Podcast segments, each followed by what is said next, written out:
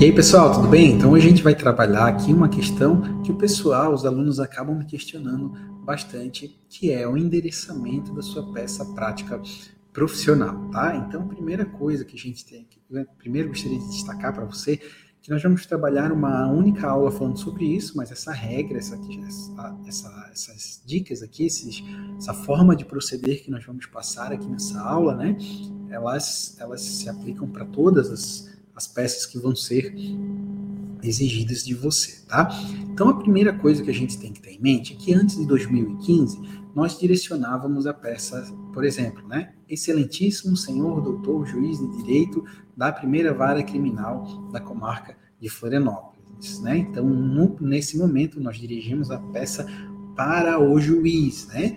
Então a gente fazia dessa forma. Depois de 2015, com a entrada em vigor do novo, do novo Código de Processo Civil, né? Então, o Código de Processo Civil ele se aplica, né, subsidiariamente as questões que o Código de Processo Penal é, não, não, não, se manifesta, né, sobre determinado tema, ele se aplica subsidiariamente. Então, nesse particular aqui, a gente vai seguir do endereçamento da peça, né, nós vamos seguir a orientação do Código de Processo Civil, porque o Código de Processo Penal ele não trata dessa matéria. Né? Então, o artigo 319, inciso 1 do Código de Processo Civil, ele diz o seguinte: a petição inicial indicará o juízo, o juízo que é dirigida, não ao juiz. No primeiro momento, a gente dirige, nós dirigimos a peça para o juiz, né? Agora, a partir de 2015, né, a boa técnica processual, ela diz que a, o endereçamento da sua petição, deve, ele deve ser feito para o juízo. Então, a gente vai assim, ao juízo da primeira vara criminal da comarca de Florianópolis. Então, viram a diferença? Antes era excelentíssimo senhor doutor, agora é ao juízo de, né? Então, esse é o primeiro, a primeira questão, né? É fato que na sua prática, no seu dia a dia, como já como advogado, essa questão ela não vai acarretar, por exemplo, o não conhecimento do seu recurso de apelação, por exemplo, né, ou das suas alegações finais, ou do seu recurso de si distrito, porque você é, escreveu de forma não segundo a legislação vigente a, a, o juízo a que sua peça deve ser é, direcionada. Né? Isso é uma questão formal sem relevância prática e efetiva. Tá? No exame de ordem também, eu tenho visto aqui e lido algumas questões de alunos, de, de colegas e tudo mais, que tem sido aceito as duas formas, tá? Você direcionar ao juízo, excelentíssimo senhor doutor juiz de direito de, ou ao juízo é, da primeira vara criminal da comarca tal, né? Então, as duas formas têm sido consideradas pela banca, né? Então, quem escreve de um jeito, quem escreve do outro, é, não, não, não sofre nenhum prejuízo com base nessas, nessas, nessas, nessa questão, tá? Mas como a nossa legislação ela prevê uma forma, ela prevê um procedimento, é importante, na minha visão, que você atente para isso e sempre direcione sua petição ao juízo. Por quê? Porque o avaliador vai ver que você já direcionou sua petição ao juízo de, ele já vai ver, opa, esse cara aí já está antenado, né? Já sabe a boa, a boa, já sabe o procedimento que o Código de Processo Civil determina, né? Para o direcionamento das peças, né? Já é um ponto positivo para você. Então eu recomendo que você é, direcione a sua peça é, dessa forma, tá? Mas se você fizer da outra, pelo que nós temos visto aqui na prática, não tem sofrido nenhum prejuízos, tá? É, superada essa questão, tá? Então é importante também outra coisa, né? Ah, qual para qual comarca eu devo dirigir a minha peça, né? Para qual juízo eu devo dirigir a minha peça? Então, qualquer, todo candidato da prova da OAB sabe que é vedado qualquer forma de identificação da sua peça. Então, você não pode inventar nenhuma informação que não esteja no enunciado, né? que seja trazido ali para você pelo examinador. Né? Então, por exemplo, se você inventou que a, que a sua peça foi para a comarca Y, que não tem nenhuma indicação dessa comarca, né? no, no enunciado, a sua peça ela pode ser é, nem corrigida, tá? Porque eles podem considerar que é uma identificação da peça, né? Então é importante você tomar cuidado com essa questão. O nome da comarca vem descrito na, na, na, tem vindo, né, nos últimos exames, descrito na, no enunciado. Então você deve ficar atento a isso, aquela comarca, e não vai inventar uma comarca ali, né, um juízo, né, siga aquilo que está na sua peça. A gente vai pegar alguns exemplos aqui para dois exemplos, né, para mostrar para você e você ficar mais tranquilo com essa situação específica. Então aqui, pessoal, ó, deixa eu compartilhar minha tela. Então a gente vai falar aqui, ó, sobre o 33º exame de ordem, tá? Um exemplo aqui que eu vou trazer para você, para você ver essa questão, tá? Da, do, do direcionamento da sua peça. Deixa eu, opa, deixa eu aqui. Então a gente vai lá para o primeiro, segundo, terceiro parágrafo que diz o seguinte, né? Antes do oferecimento da denúncia, o Ministério Público solicitou que fosse realizada diligências destinadas à obtenção da filmagem do estabelecimento onde os fatos teriam ocorrido, razão pela qual houve relaxamento da prisão de Breno. Após a conclusão da diligência, sendo acostado aos autos o procedimento de filmagem que confirmava a autoria delitiva de Breno, em 5 de junho de 2019, Breno foi denunciado pelo Ministério Público perante a primeira vara criminal da comarca de Florianópolis. Então, olha só, essa questão aqui do 33º exame da prova de ordem, ela trouxe especificamente perante a primeira vara criminal da comarca de Florianópolis, né? Então, como é que você vai escrever aqui a sua peça? Deixa eu abrir aqui.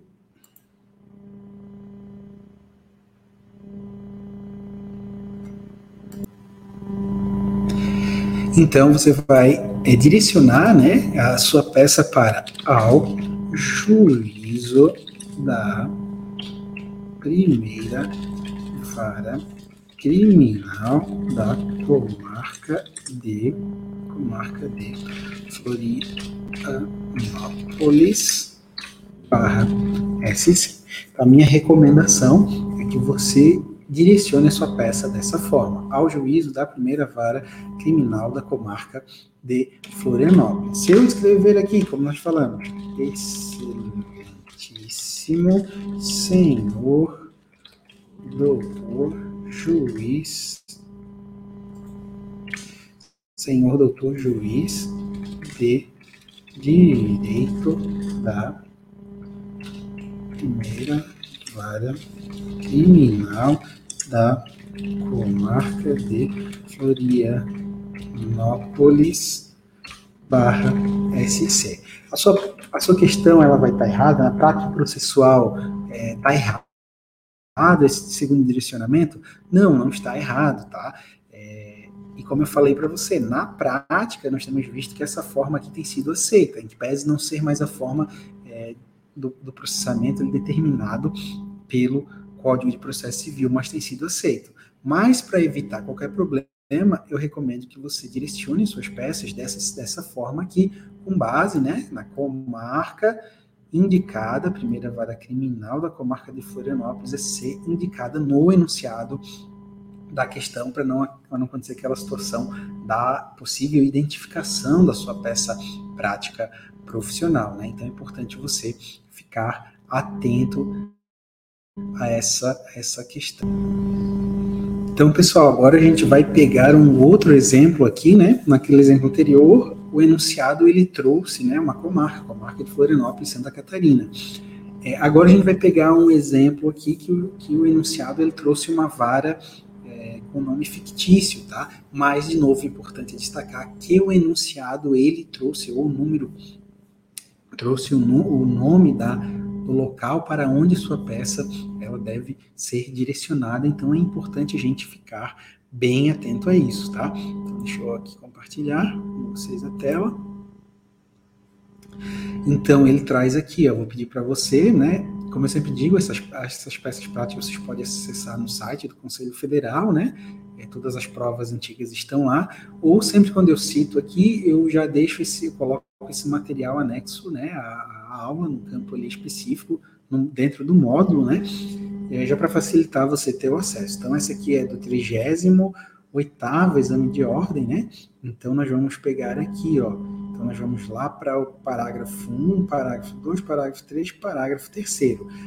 As cartas de execução de sentença foram tomba, tomba, tombadas ao juízo de execução penal da Vara Federal Criminal de Alfa. Então a gente viu aqui, ó, juízo de execução penal da Vara Federal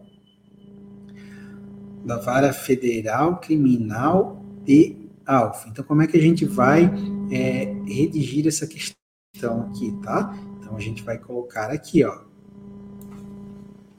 ao juízo da vara de execuções, execuções penais,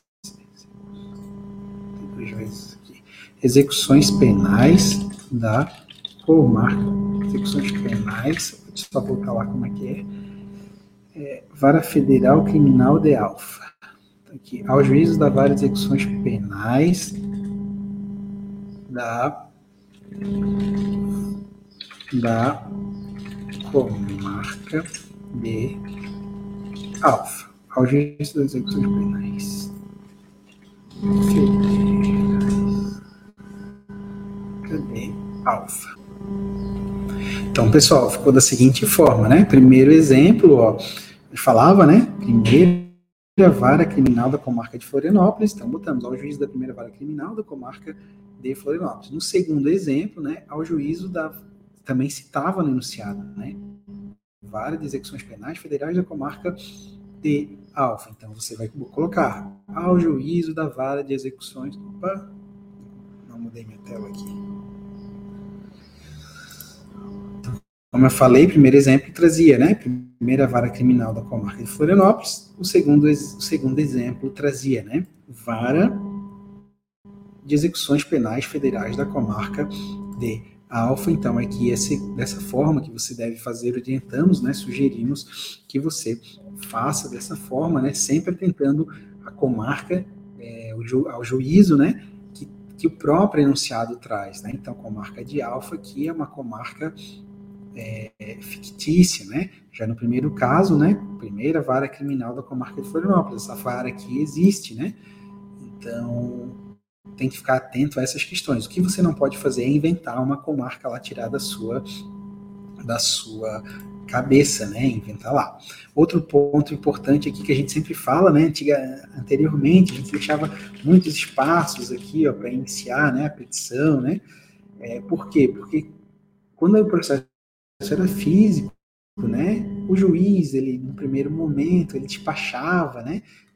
Despachava a mão aqui, né? Ele recebia a petição e despachava a mão, então a sua petição. Então tinha que deixar esse espaço ali, né? Um tempo muito atrás. Então ele escrevia ali, na minha época do estágio era comum ainda, né? Os juízes ali recebiam uma petição, ele despachava, né? Nesse próprio espaço, espaço que o advogado deixava, né? Quando você fazia o protocolo físico das peças também, aqui vinha o carimbo, né? De protocolo. Então, para não ficar em cima da sua petição, da sua escrita ali, você deixava, né, para que fosse feito protocolo é, mecanizado, né? Hoje em dia, com o processo eletrônico, não tem mais a necessidade de deixar tanto espaço aqui, né? Muitas vezes a gente acaba deixando meio que como um costume, né?